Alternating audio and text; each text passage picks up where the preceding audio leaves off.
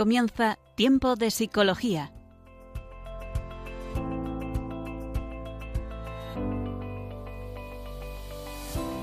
Nos acompaña a lo largo de la próxima hora Cristina Velasco.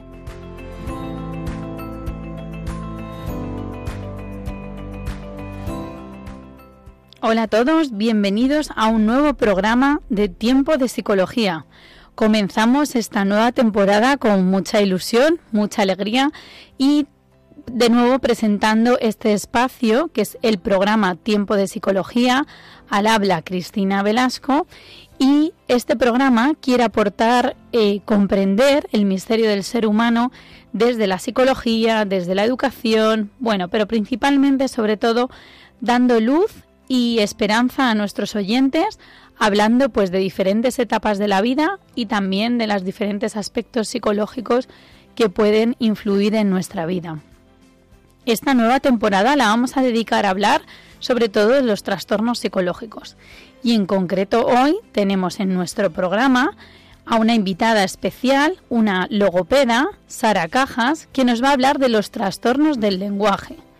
Además, introducimos una nueva sección que se llama Educar en un mundo loco, en la cual hablaremos también de ciertas virtudes que nos ayudarán pues a potenciar nuestro bienestar psicológico y sobre todo pues un crecimiento más humano. Comenzamos.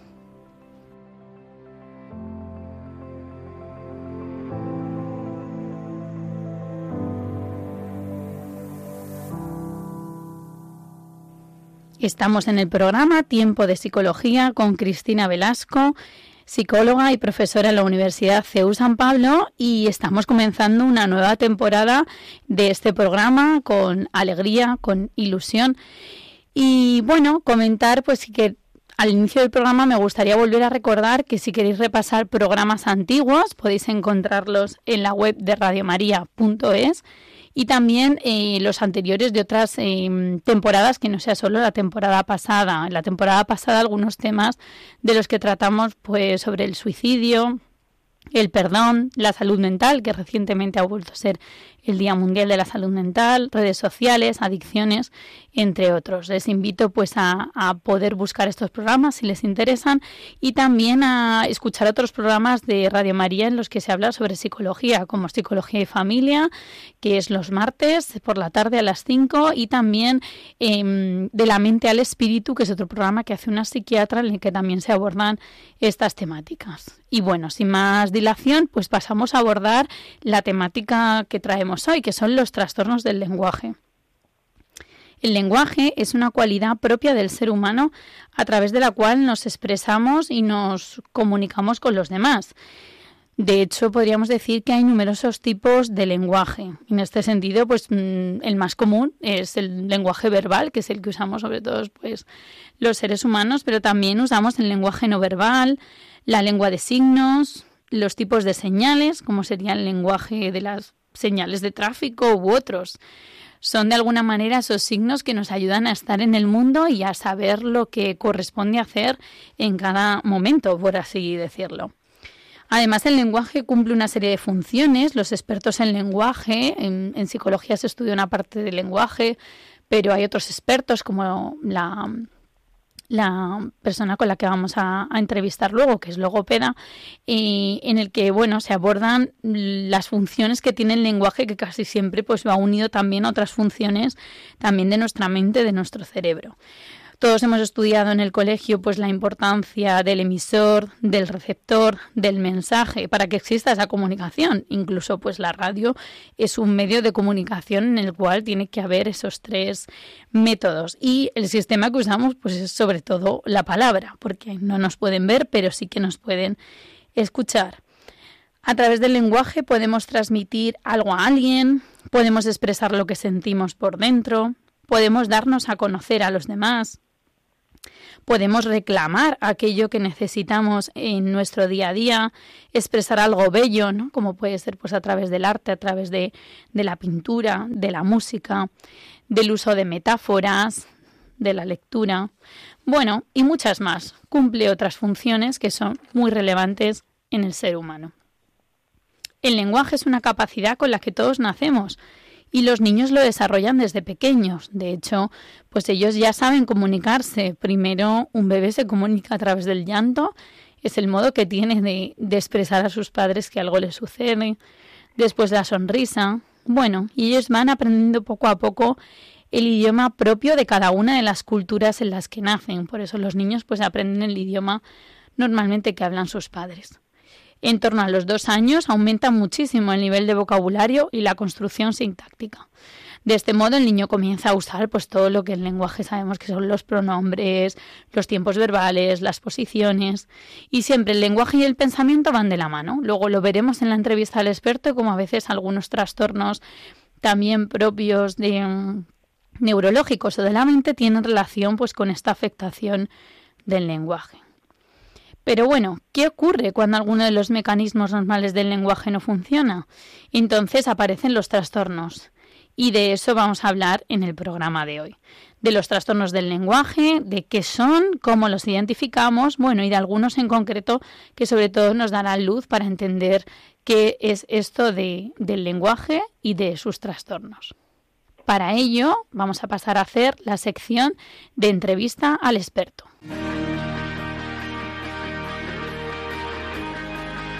Entrevista al experto.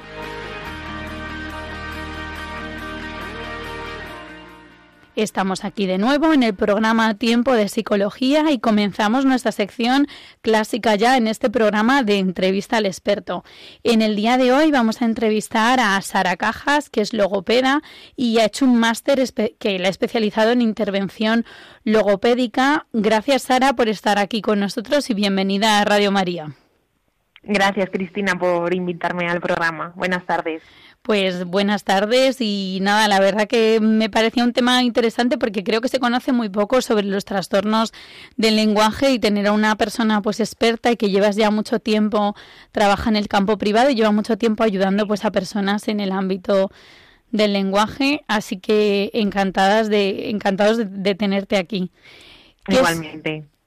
Y nos gustaría empezar a hablar Sara, ¿qué son los trastornos del lenguaje? Pues los trastornos del lenguaje son alteraciones que dificultan la comunicación principalmente oral, tanto para hablar como para, para expresarse, como para entender lo que otras personas dicen, ¿no? La comprensión que nosotros llamamos. Estos trastornos del lenguaje pueden ser de tres tipos. Eh, ¿vale? Eh, lenguaje receptivo eh, quiere decir que eh, presentan esa dificultad para comprender el mensaje que a mí me está llegando. un trastorno del lenguaje expresivo, que sería esa dificultad para expresar nuestros pensamientos e ideas. O trastornos mixtos, que sería la dificultad tanto para hablar como para entender correctamente eh, el mensaje que me está llegando, ¿no? Este último es el que suele ser más común de los tres, aunque no tiene por qué estar al mismo nivel afectado, no tiene por qué estar la comprensión y la expresión al mismo nivel afectada. O sea, me encanta porque esto lo unimos con lo clásico que aprendíamos en el cole también, un poco del mensaje del emisor, el receptor. Y, entiendo que las, los trastornos mixtos, entiendo que son más comunes porque de alguna manera las áreas del, del lenguaje suelen estar mm, vinculadas unas a otras. Sí, al final cuando un niño llega a consulta porque está afectado, o sea, es verdad que pues eso, a lo mejor suele tener, o sea, es muy raro que nos encontremos un caso que eh, tenga solo la parte eh, receptiva eh, afectada, ¿no? O expresiva. Al final siempre está unido, ¿no? El, lenguaje y, suele haber afectación en, en ambas partes. En ambas Pero bueno, suele haber también casos. Claro. Muy bien. Y Sara, ¿cuáles son los eh, trastornos más comunes? ¿Nos podrías dar algún nombre, alguna idea, sobre todo para que nuestros oyentes o conozcamos un poco más de qué son estos trastornos? Bueno, aquí lo tendríamos que dividir un poco, pero bueno, eh, si hablamos de los trastornos del habla, eh, pues podríamos encontrarnos trastornos articulatorios, trastornos fonológicos, trastornos de la voz o la fluencia. Eh, lo más común serían las dislalias, eh, que un niño no diga ciertos fonemas o lo sustituya por otros. Eh, otros que podemos encontrar serían la disartria, que se suele dar más en adultos con algunas patologías como esclerosis lateral ametrófica, ELA, o tras sufrir un ictus, O, por ejemplo, la disfemia, ¿no? Que lo que se conoce eh, comúnmente como tartamudez, también sería un, trastorno de, del habla. Eh, si hablamos más, más concreto de trastornos del lenguaje, eh, lo que hemos dicho anteriormente son las dificultades tanto a nivel comprensivo y expresivo, y aquí tendríamos el retraso simple del lenguaje, tendríamos el trastorno específico del lenguaje, que puede afectar al habla, puede afectar a la capacidad de escuchar, la capacidad de expresarse, o también el trastorno de espectro autista, ¿no? Los niños con autismo, que en estos casos no solo está afectado el habla y la forma del lenguaje, sino también está afectada eh, la, la, interacción social, ¿no? Las dificultades sociales que presentan estos niños. Claro. Eh, nos has dado un montón de nombres, Sara. Creo que hemos hecho una en, cinco minutos una, breve clase de trastornos del lenguaje, ¿no? Pero sí que me, interesa una cosa, ¿no? O sea, suelen ser mm, eh, trastornos que a veces también entiendo que van asociados a otros problemas, ¿no? En este caso, el profesional de la logopedia, eh, ¿de qué se ocuparía, por así decirlo, ¿no? Dentro de estos trastornos, ¿nos puedes ir dando ejemplos de los que has nombrado? Mira, el, logopeda en general se encarga de la prevención, detección, evaluación, diagnóstico e intervención de los trastornos del lenguaje, de como podría ser una afasia eh, o un retraso del lenguaje que hemos dicho, eh, de los trastornos de la comunicación, como podría ser el trastorno del espectro autista, eh, nos encargamos también de dificultades en la voz, como podría ser una disfonía, una disfemia, ¿no? Lo que hemos dicho, la, la tartamudez. Problemas de audición, como una persona que tenga un implante coclear, un niño, un adulto. Problemas de lectoescritura, como una dislexia. Y problemas de deglución, como podría ser una disfagia o una deglución atípica. Claro. Y, o sea, que hay cantidad de problemas que puede abordar un logopeda algunos relacionados, entiendo, con un origen neurológico, como puede ser más una afasia. ¿Puedes describirnos un poco qué es una afasia, por si algún, eh, para que lo entendamos un poco mejor? Mira, una afasia eh, sería una dificultad igual para expresarse o para eh, comprender el lenguaje, ¿vale? se suele dar tras sufrir un ictus. Cuando tú sufres un ictus, un área del cerebro se puede dañar, ¿no? Eh, te puede afectar a nivel motor, te puede afectar a nivel sensorial, te puede afectar a nivel del lenguaje cuando afecta al nivel del lenguaje, ahí intervenimos nosotros. Claro, mm, ya entiendo. Y a raíz de la pandemia, mm, comentábamos, ¿no? Cuando preparábamos el programa, y yo tenía un poco la intuición, por eso también quería traer aquí el tema de los trastornos del lenguaje, que ha habido un mayor pico, una mayor incidencia de estos trastornos del lenguaje. ¿Se han visto mm. aumentados estos casos y por qué crees que eso está ocurriendo? Sí, sí que se han visto aumentados los casos. Eh, sobre todo en niños con problemas articulatorios. Hemos visto bastantes. Al final, esa parte visual, ¿no? Que la mascarilla nos ha quitado, el no poder vernos la boca, el, el no tener el modelo adecuado para decir esa palabra solo teniendo el canal auditivo, pues les hemos quitado una parte importante, ¿no? De, recibir ese mensaje. Por otro lado, también el aislamiento, ¿no? esa parte social de estar tanto tiempo encerrados, solo en contacto con papá y mamá. En algunos casos que encima papá y mamá teletrabajaban y no les quedaba más remedio que tirar de ciertas tecnologías para poder compaginar ambas cosas. Exacto.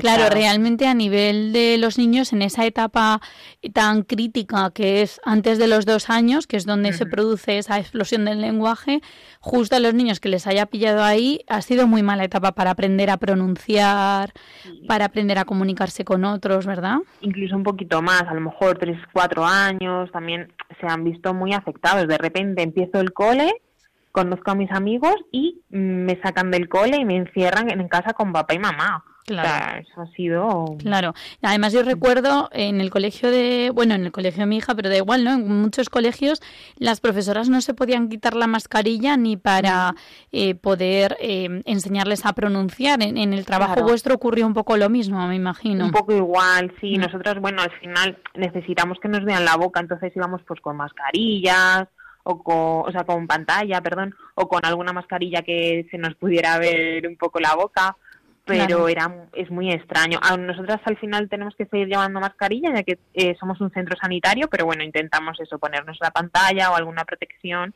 para que el niño pueda ver esa articulación. claro, y pueda aprenderlo, exacto, ¿no? Claro.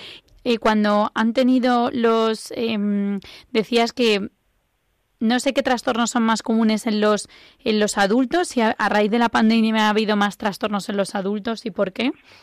Sí, puede ser. Es verdad que hemos visto que tras sufrir el COVID eh, se han visto aumentados los casos de ictus. No sabemos si es que tiene relación, ¿no? Que al ser eh, positivo en COVID luego se han desatado otros problemas, pero sí que se ha visto. Claro, y el ictus, como es una afectación de una afectación neurológica, ha afectado al habla y eso han tenido que ir luego a logopedia, a rehabilitación, me imagino. Exacto. Hmm. Incluso el COVID ha traído también problemas de disfonía a muchas personas, el quedarse afónica o quedarse disfónica eh, tras sufrir COVID, incluso problemas de, de deglución, la sensación de tener un cuerpo extraño en la garganta y tener que tratarlo. Eso también es interesante, ¿no? Justo ahora que estamos en un medio, mm, pues que si no tienes voz no puedes trabajar aquí en la radio, ¿no? O otros profesionales como los profesores. eh, o sea, entiendo que también es un trastorno por el cual la gente acude al logopeda. Sí, muy bien. Y mm, en concreto, mm, de los trastornos que hemos hablado, eh, ¿habría alguno que, nos gusta, que te gustaría comentar un poquito más, tanto en niños como en adultos? Eh, si queréis, nos centramos más en el retraso del lenguaje. Fenomenal. Simple, el lenguaje. Fenomenal. Cuéntanos un poquito qué es eso del retraso del lenguaje, porque creo que que has dicho que era un trastorno frecuente, ¿cómo, cómo diagnosticarlo, ¿no? O cómo ver este retraso del lenguaje?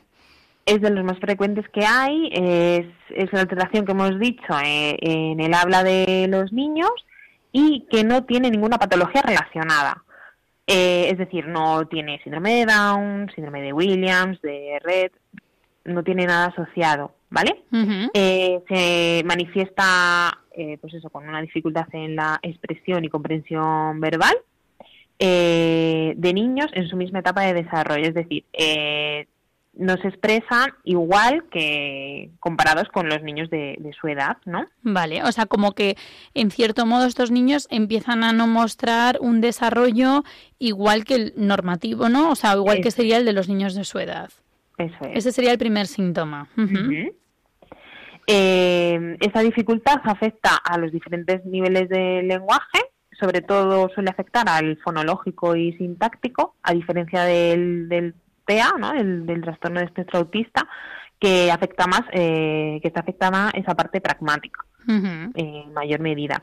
Y los niños que padecen este tipo de retraso eh, son conocidos actualmente, ¿no? Lo que llaman los hablantes tardíos.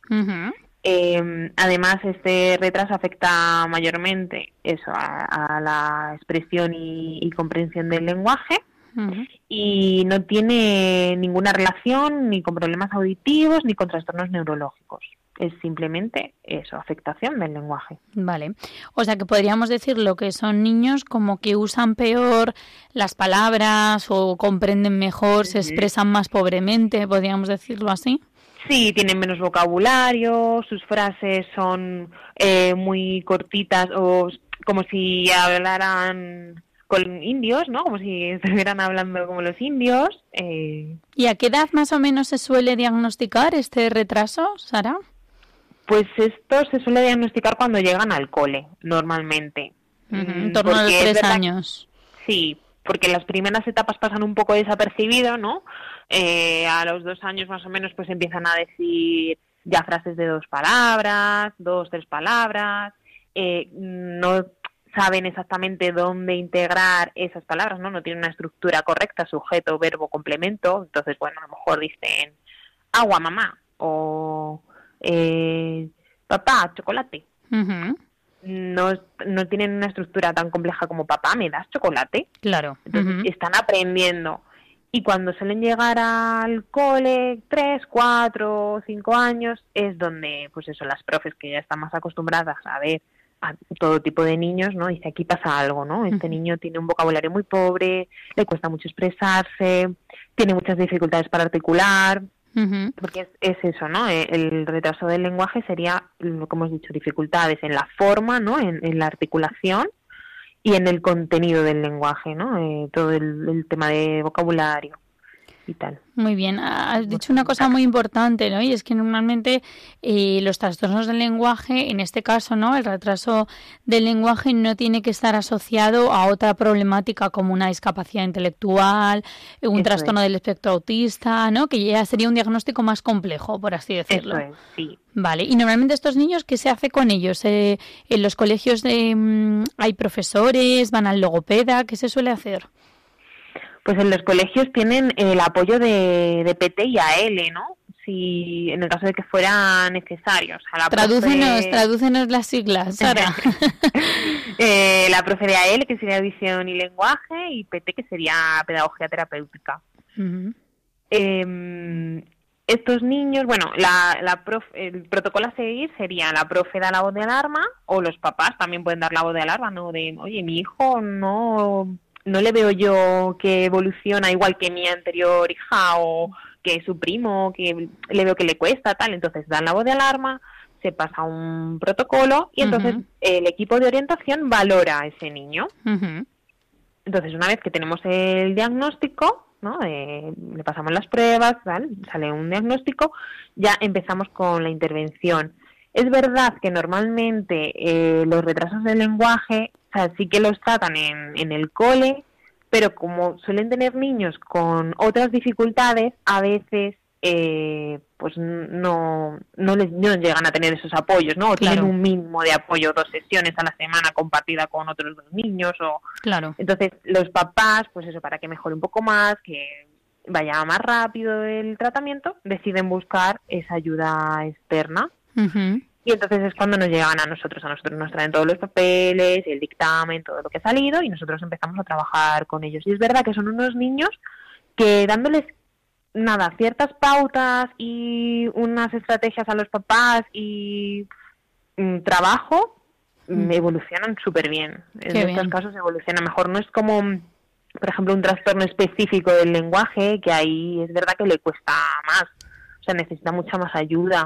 Claro, o sea, podríamos decir al tratamiento. Claro, podríamos decir que es como un poco un entrenamiento, o sea, al final les dais esas pautas y esas herramientas para entrenar pues esa parte que llevan un poquito de, retraso del lenguaje conforme a la edad que tienen. Eso es. Muy a nosotros nos gusta trabajar a través de juegos, entonces pues eso, vocabulario, pues sacamos un juego que ellos puedan poner en práctica ese aumento de vocabulario que les falta. Muy bien, fenomenal, pues muy interesante, muy muy ilustrativo.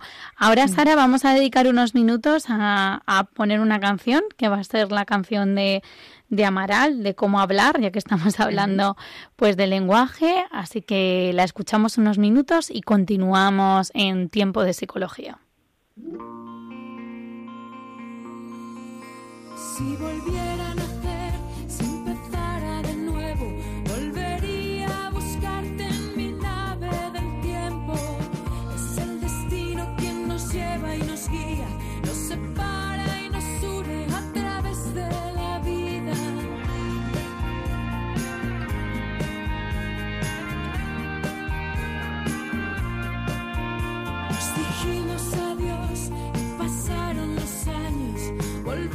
sabernos una noche de sábado.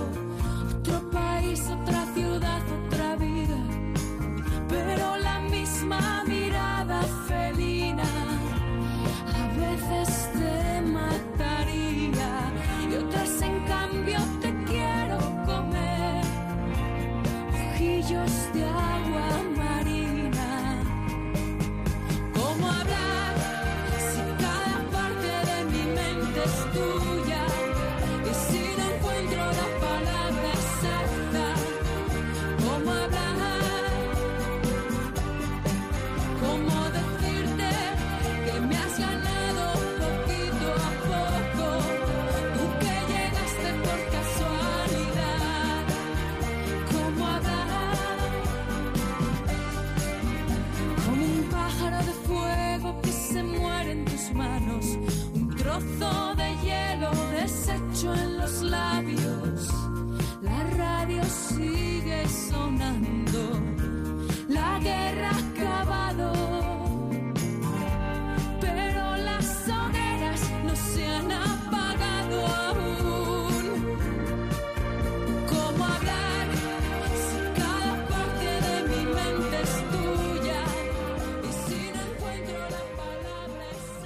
Y estamos de nuevo en el programa Tiempo de Psicología.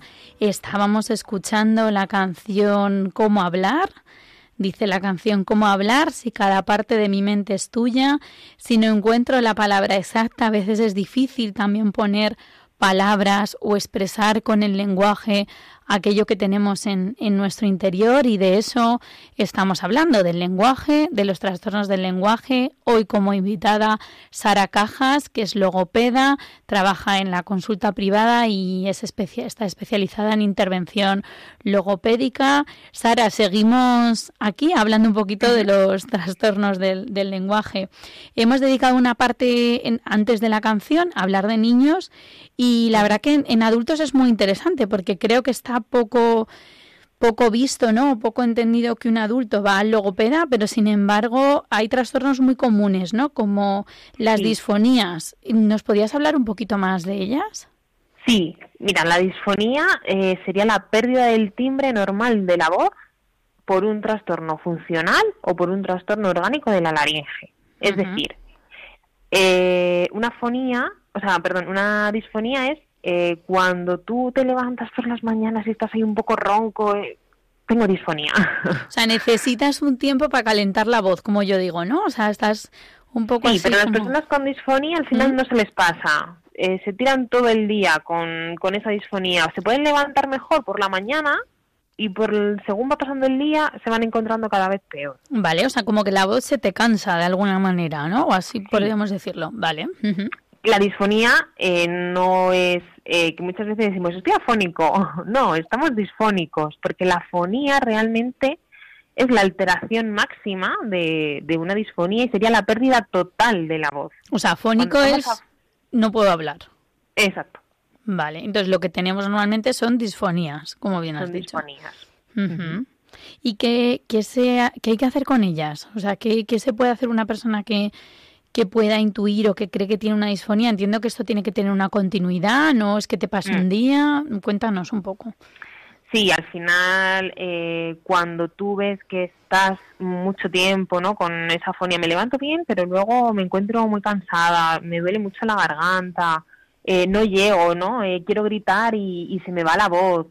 Eh, al final, durante ese mm, pasando eh, tanto tiempo, lo suyo sería consultar con un foniatra. Uh -huh. que nos revisará eh, la laringe, ¿no? Para el foniatra es está. un... Perdón, Sara, que, que, te he cortado. El foniatra es un médico, entiendo. Sí, eh, otorrino, ¿vale? Podríamos ir al, al, otorrino, laringólogo, que nos mirará la laringe, o al foniatra, vale. para que nos la revisara. Uh -huh. Y ¿Vale? una vez que uno tiene ese diagnóstico, por así decirlo, entonces pasaría al tratamiento de logopedia. Exacto. Vale. Una vez que el, el otorrino foniatra nos ha visto las cuerdas vocales, eh, ha visto si nuestra disfonía es funcional eh, o es por un problema orgánico, ¿no? Que en el caso de que fuera por un problema orgánico, eh, sería porque tenemos nódulos en las cuerdas vocales o pólipos, un edema de renque. Eh, el otorrino foniatra eh, del diagnóstico, ¿no? O sea, saca ese diagnóstico sí. y entonces deriva al logopeda para empezar tratamiento. Vale, estupendo. O sea, que bien sea de causa orgánica o de causa funcional, que ahora nos explica un uh -huh. poquito más qué es la causa funcional, igualmente sí. lo derivaría al logopeda para poder trabajarlo. Exacto. Normalmente a nosotros nos llegan eh, ya los problemas de disfonía orgánica. Eh, ¿Por qué? Porque la disfonía orgánica es una alteración en las cuerdas vocales. Al final se ve que hay algo en las cuerdas vocales que hay que tratar. La disfonía funcional, eh, el adulto no presenta ninguna malformación, ¿no? no hay nada en la laringe que provoque el problema de voz. La dolencia simplemente se debe al mal uso vocal, vale. al mal uso de la voz. Entonces, que le suele pasar mucho, pues es a los docentes, locutores de radio, actores de doblaje. Eh, cuando, por ejemplo, hablan durante largos periodos de tiempo, no respiran correctamente mientras hablan, eh, fuerzan el, el volumen, carraspean constante- constantemente. Entonces, esa sería la disfonía funcional. Vale. Normalmente es lo que te digo, como acudimos al foniatra cuando ya el problema lo tenemos muy agravado, al final lo que más se ve en consulta son disfonías orgánicas. Claro, ya entiendo. O sea que, que la parte em, funcional también tiene que ver con un reaprendizaje, por así decirlo. Es como yo no uso bien mi voz, entonces necesito volver a aprender eh, a usar la voz bien, correctamente. Eh, además, es, mm, tiene relación porque justo has nombrado profesiones que usan mucho la voz. Claro, si, si tú estás todo el día usando la voz y la usas mal, pues es como el que tiene un músculo, ¿no? Y lo usa mal, pues acaba lesionando. Exacto. Y, y hay, esta parte de adultos es muy interesante porque dirías que hay relación entre las emociones y los trastornos del lenguaje, ya con la parte Sí. más psicológica también. Sí, influye muchísimo en el lenguaje y, y como logopedas debemos saber identificarlas y ver qué está pasando, ¿no? Eh, porque se están dando eh, esas emociones, tanto negativas como positivas, ¿no? En el caso de las disfonías, eh, sí que tiene un componente emocional bastante importante y muchas veces debemos derivar al psicólogo para tratar esa parte. Suelen ser personas eh, que tienen mucho estrés, acumulan mucha tensión, eh, y unido al mal uso de la voz pues le pasa les pasa factura Eh, en el caso de los niños por ejemplo si se encuentran en un ambiente familiar eh, pues desestructurado no que sus padres se acaban de separar o por ejemplo una llegada de un hermanito no Eh, puede ser Sí. un ambiente favorable pero ha llegado un hermanito a casa Mm. eh, y no me lo esperaba ahora ya no soy No soy el de único. atención, ¿no? Claro. Sí. O un duelo, Mm. o un duelo por un familiar, pues todas esas emociones van a influir en el desarrollo de su lenguaje Mm. y debemos saber acompañarle eh, y, en el momento en el que sea necesario, pues derivar a psicología, ¿no? Cuando Sí. para que haya un equilibrio emocional adecuado. Sí, desde luego la- las emociones influyen mucho en, en el lenguaje, ¿no? Hasta el punto de que a veces, por ejemplo, recuerdo la película El discurso del rey, que es una película del año 2010, eh, que él tenía una tartamudez, disfemia, creo que nos has dicho que era el nombre oficial, ¿no? Eh, y al final es ese miedo también a hablar en público, ¿no? Esa, esa pues a veces eh, puede ser un factor de timidez, puede ser un factor de falta de habilidades sociales, de inseguridad y que entiendo que todo eso también hay que trabajarlo para que el paciente mejore. Exacto. En esa película además se puede observar claramente cómo su problema de disfluencia es causada por un bloqueo emocional.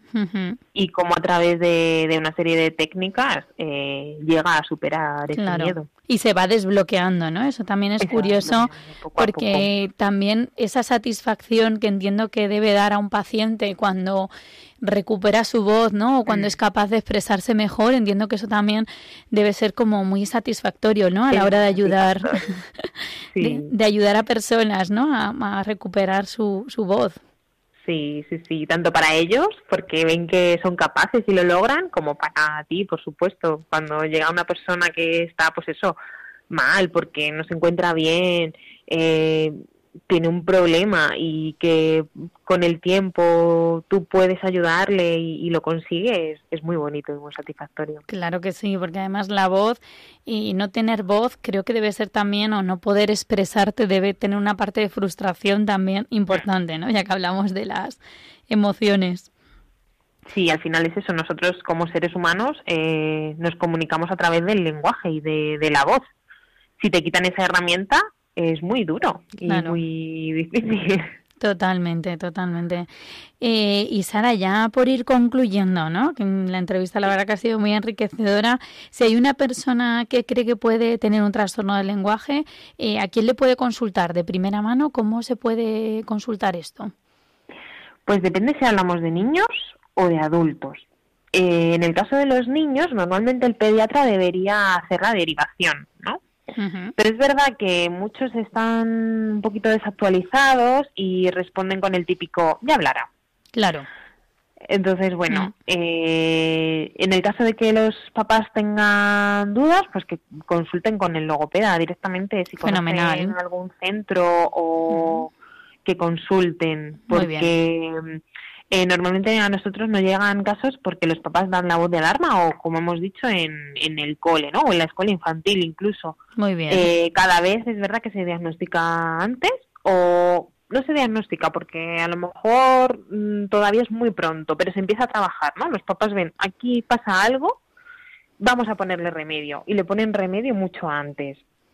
Eh, porque eh, niños que no hablan nada con dos años, por ejemplo, pues es un problema ya.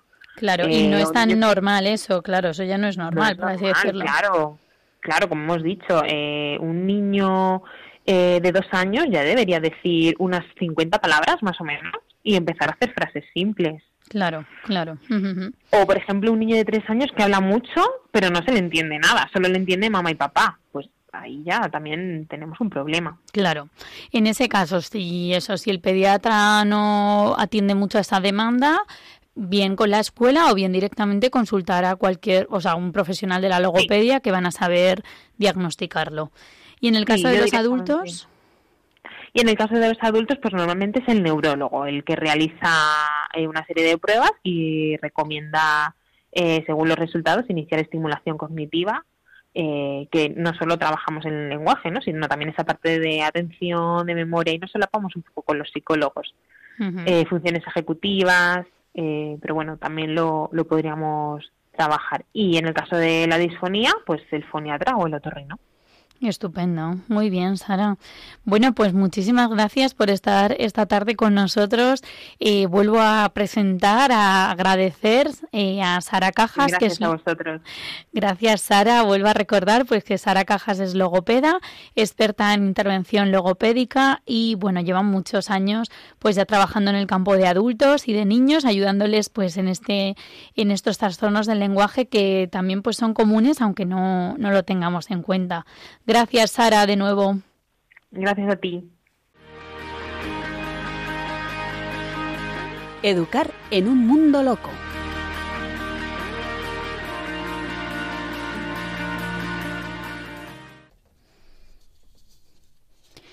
Y hoy comenzamos, como he dicho, una nueva sección en esta temporada de Tiempo de Psicología que se llama Educar en un Mundo Loco. Esta sección vamos a hacerla con Daniel Lozano, que es periodista y publicitario y trabaja aquí en Radio María, pero sobre todo también es padre de familia.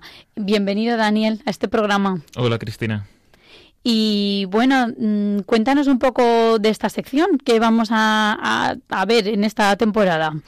Bueno, a veces se escucha, podemos escuchar a parejas jóvenes sobre todo, ¿no? Que ante la perspectiva de tener hijos o de ampliar la familia, pues muchas veces se preguntan cómo vamos a traer más hijos en, eh, en este mundo de locos, ¿no? Eh, pues con todas las guerras, con la pobreza económica, la, la pobreza moral, ¿no? A mí personalmente eh, esta visión me da un poco de pena, ¿no? Y siempre me vienen a la cabeza pues las palabras de Santa Celia Guerin, la, la madre de Santa, de mm, Santa Teresita del Niño Jesús, que decía que quería tener muchos hijos para criarlos para el cielo, ¿no? Y ese creo que tiene que ser el, el objetivo, ¿no? Que no criamos hijos para nosotros, para nuestra propia satisfacción y, nuestros logros personales, sino para crear, eh, criamos hijos para el cielo. Y con esta idea, pues queremos en esta sección dar algunas pinceladas que puedan servir de ayuda a padres y, y orientadores para, para educar en virtudes. ¿no? Para ello vamos a apoyarnos en el libro La educación de las virtudes humanas del doctor en educación y profesor de la Universidad de Navarra, David Isaacs. Y bueno, en cada programa veremos una virtud y daremos algunas ideas o algunas pinceladas de cómo se pueden inculcar en, niños y en jóvenes. Sí, también es verdad que las virtudes también están muy relacionadas con los aspectos psicológicos. De hecho, ahí en el programa del Hombre de Dios y del Padre Luis Fernando de Prada se han trabajado estos temas de virtud y psicología. Y bueno, nosotros vamos a dar como esas pinceladas, como bien dice Daniel, para em, introducirnos en esa virtud y ver cómo podemos también implementarla y ver cómo podemos también eh, pues crecer en ella. ¿Qué virtud vamos a ver en el día de hoy, Daniel?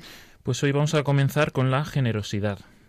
Podríamos definirlo como actuar en favor de otras personas de forma desinteresada y con alegría, teniendo en cuenta la necesidad de esas personas, aunque para nosotros nos pueda suponer un esfuerzo ¿no? realizarlo. Em, si la voluntad tiende naturalmente hacia el bien, digamos que la generosidad lo que hace es servirse de, la voluntad eh, personal para acercarse al bien. O sea, es- utiliza la voluntad como un medio para llegar al bien. Em, pero bueno, la generosidad realmente es una virtud que es difícil de evaluar porque está muy relacionada con eh, los motivos internos que tenga que tiene cada persona a la hora de realizar una, una acción buena. Eh, en, en ese sentido, mm, por ejemplo, ¿no? Si vemos a alguien que ayuda a un familiar económicamente, mm, de primeras podemos pensar que es alguien generoso, pero depende igual de los motivos que le lleven a, Claro, actuar de ese modo. Los motivos que le lleven y también el esfuerzo que le haya supuesto eh, a esa persona eh, hacer ese acto generoso. ¿no? Otro ejemplo lo vemos en el, en el propio Evangelio, ¿no? cuando eh, Jesús habla de la viuda que solo da dos monedas en el templo, que a ojos humanos podemos decir, uy, qué poco, ¿no? Pero mm, el Señor que ve en lo, en lo oculto, pues eh, dice que, que, es la, que ella ha sido la más generosa, ¿no? Porque ha dado todo lo que tenía. La verdad que a veces cuando nos encontramos con personas en, la consulta, bueno, con cualquier persona que nos dedicamos al acompañamiento eh, psicológico o espiritual, nos damos cuenta que es verdad que a lo mejor estás un poco cegado a valorar lo que se tiene. ¿Esto tiene que ver con la virtud de la generosidad? Sí, eh, es importante tener esa, ese baremo ¿no? para, para poder valorar lo, lo que tenemos. No solo ah, estoy hablando de cosas tangibles, sino también de las cosas intangibles. ¿no? Podríamos preguntarnos, ¿qué vale más? Eh, ¿Regalarle a nuestro hijo un juguete que es muy caro? o dedicarle dos horas de nuestro tiempo, ¿no? Pues ahí hay que ver un poco cuál es el criterio que, que elegimos y el fin que queremos. Si queremos que es el bienestar, la alegría de nuestro hijo, pues obviamente el tiempo que dediquemos con él va, va a tener mucho más valor que, que algo tangible que podamos eh, comprarle y regalarle, ¿no? Al final, eh, pues si que tenemos que renunciar a ver el partido de fútbol de la Champions por estar eh, cenando con nuestro hijo, no, pues eso va a tener mucho valor y va a ser un acto más generoso que, que otros, ¿no? Y en los niños, ¿cómo es la generosidad, Daniel? Digamos que la generosidad en los niños no suele estar muy desarrollada, eh, porque en primer lugar no saben reconocer el valor de, las cosas que tienen, no saben calibrar, ¿no? Pues eh, cómo son de importantes, cómo son de necesarias, ¿no? Tampoco saben reconocer la, necesidad de los demás, mm, les cuesta hacer grandes esfuerzos, no tienen todavía eh, desarrollado esa capacidad de esforzarse y tienen un, eh, un sentido de posesión muy alto, ¿no? Pues esa etapa en la que todo es mío, mío, mío, mío, ¿no? Y les cuesta, eh, por una parte, compartir por los demás, con los demás, y, y está también el otro extremo, ¿no? Que a veces regalan y dan las cosas sin, sin, sin, sin, Sin criterio. sin criterio, exacto. Eso sería la etapa pues del egocentrismo infantil, ¿no? Y que, y que realmente si no se supera, entiendo que no se desarrolla esa virtud de la, de la generosidad. Sí, en los niños no es preocupante porque realmente pues tienen que ir creciendo ¿no? en, en todas las virtudes y, y eso pues eh, pro- poco a poco lo irán adquiriendo. En el tema de los niños, además, eh, muchas veces la motivación, eh, digamos que es equivocada o errónea, ¿no? Eh, y podemos aquí eh, distinguir tres motivos eh, erróneos. El primero sería los actos generosos cuando hay una relación afectiva, es decir, cuando somos generosos solo con eh, nuestros amigos, con nuestros hermanos, etcétera, ¿no? La gente que queremos y que conocemos. Pero realmente la persona generosa no es la que se mueve solo por simpatía, sino por el grado de necesidad de, la otra persona. El, segundo motivo podrían ser los actos generosos que buscan una, contraprestación, ¿no? Yo te, te dejo esto para, porque sé que mañana vas a estar obligado a, a dármelo tú, ¿no? En este, en este caso concreto, eh, para orientar correctamente, digamos que la, la solución sería ofrecer como muchas y, y variadas oportunidades de ser generoso para que a veces les cueste más y les cueste menos y, y que a veces vean que, que hay situaciones en las que obtienen una ventaja y otras en las que no. Pues, eh, por ejemplo, si, si el, el niño ha ido a un cumpleaños y, y le han regalado unas chucherías, pues eh, que tenga luego que compartirlas con, con su hermano, ¿no? Pues eh, ha- habrá veces en el que el hermano vaya a otro cumpleaños y, y reciba, pero habrá otras veces en las que eh, ese favor no se lo podrán devolver, ¿no? Y entonces es, es una eh, donación o un, compartir más generoso que, que el otro. Podríamos decir que eso es un acto un poco más desinteresado, ¿no? Por así de- decirlo. Y Daniel, en este sentido, ¿qué pueden hacer los padres? Pues eh, digamos que el, O educadores. Sí, lo, lo principal yo creo que sería dar ejemplo. Eh, al final, cuando se vive eh, en familia eh, o en el entorno educativo en el que se esté, eh, la virtud de la generosidad al final es, la forma más rápida y más directa de aprender, ¿no? Por, ver el ejemplo de, de, los demás, ¿no? Además, pues crear un ambiente de, participación y, y de servicio que favorezca el que estos hábitos y estas situaciones se den. Y por último, otro, otro consejo podría ser pues eh, mostrar como una motivación real eh, que, ellos mismos puedan ver el, el, resultado positivo que tiene ese acto generoso en la otra persona, ¿no? Pues eh, yo que sé, pues si nuestros hijos nos ayudan a, a poner o a quitar la mesa, pues que se lo eh, agradezcamos de forma efusiva para que ellos vean la importancia de, de ese pequeño gesto que, que, han hecho. Ese es un punto muy importante porque es verdad que hay gente que en la consulta psicológica también o en el campo de la psicología se queda muy insatisfecha como con esa sensación de soy generoso pero mmm, me cuesta reconocer que los otros valoran mi generosidad. Entonces en este punto entiendo que es devolverle al niño mmm, o sea, todo el bien que ha supuesto que haya sido tan generoso, ¿no? Sí, Con... que vea las consecuencias de, de, ese acto que él ha hecho. Claro, porque si no se queda un poco como esa insatisfacción y a veces cuando vienen los pacientes a consulta es como ya es que yo doy todo mi tiempo yo y nadie me da nada a cambio, ¿no? Entonces entiendo que educar en la generosidad sirve para prevenir un poco eso, por así decirlo. Eso es. Y como hemos dicho, que no sea, o sea, que, que sea un acto desinteresado al final y ver el valor en, en ese desinterés. Uh -huh. Y hay otra etapa de la vida, el, la generosidad en los adolescentes, ¿cómo es?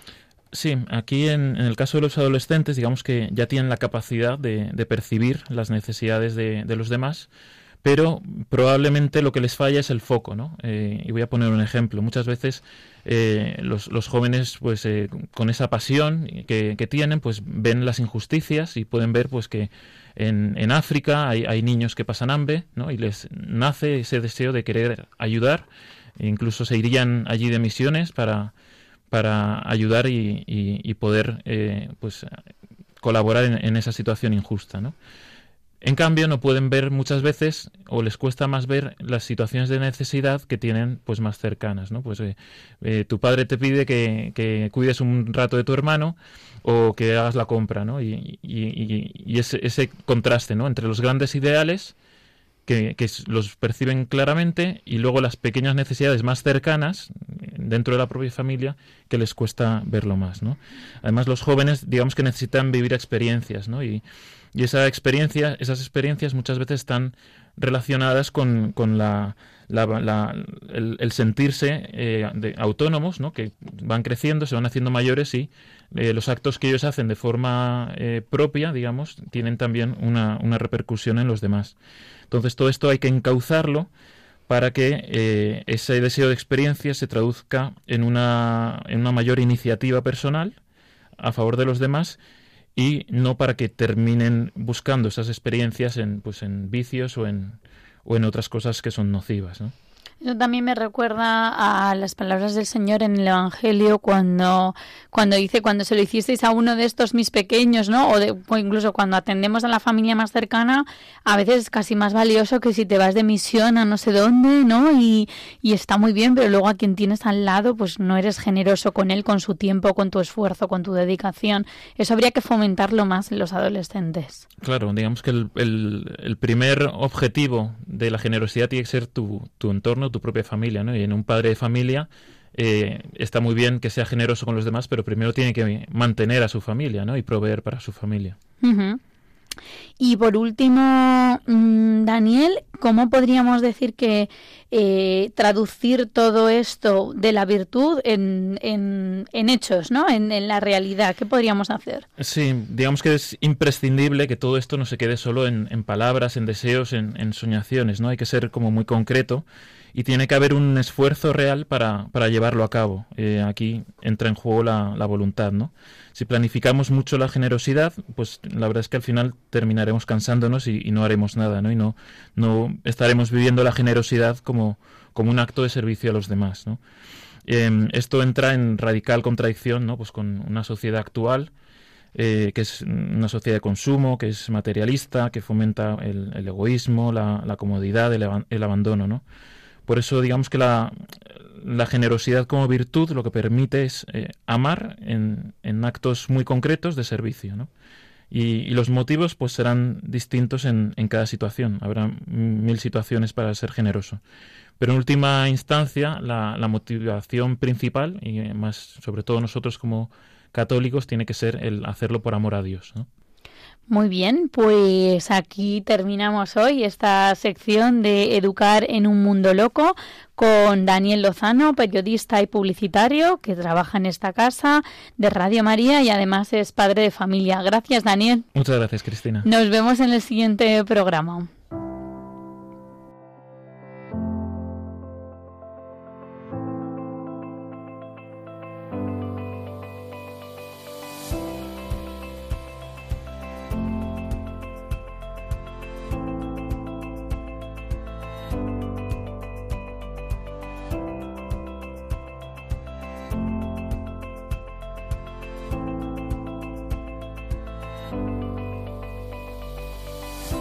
Y aquí termina un nuevo programa de Tiempo de Psicología en esta nueva temporada que comenzamos en este octubre de 2022.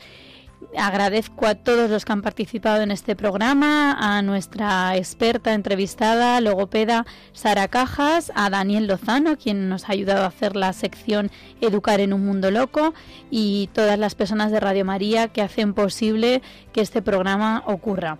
Me gustaría recordar que pueden encontrar todos los programas en el podcast de la web radiomaria.es y pueden contactar con nosotros a través del correo electrónico tiempopsicología arroba. Lo repito, a través del correo electrónico tiempopsicología y también pueden llamar aquí a la emisora si necesitan cualquier otra información. El próximo programa será el próximo 11 de noviembre y les invitamos a seguir escuchando la programación. Ahora les dejamos con Armas de la Fe con el padre Benito Pérez Lopo y gracias por escuchar Radio María. Un abrazo a todos en el corazón de nuestra Madre.